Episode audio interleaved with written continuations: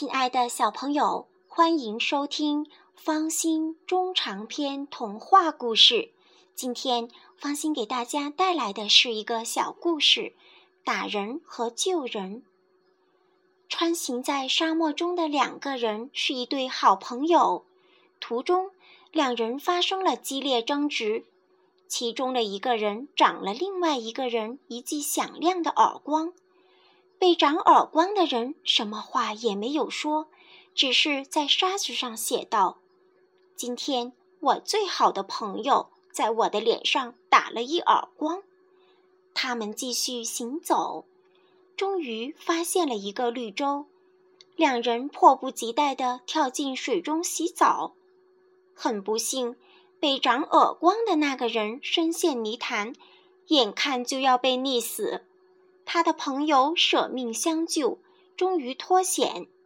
被救的人什么话也没有说，在石头上刻下一行字：“今天我最好的朋友救了我的命。”打人和救人的这个人问：“我打你的时候，你记在沙子上；我救你的时候，你记在石头上，为什么？”另一个人答道。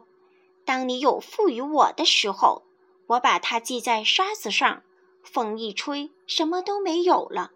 当你有恩于我的时候，我把它系在石头上，什么时候都不会忘记。生活中要宽容别人的差错，而记住别人的恩惠。小朋友，今天的故事讲完了，再见。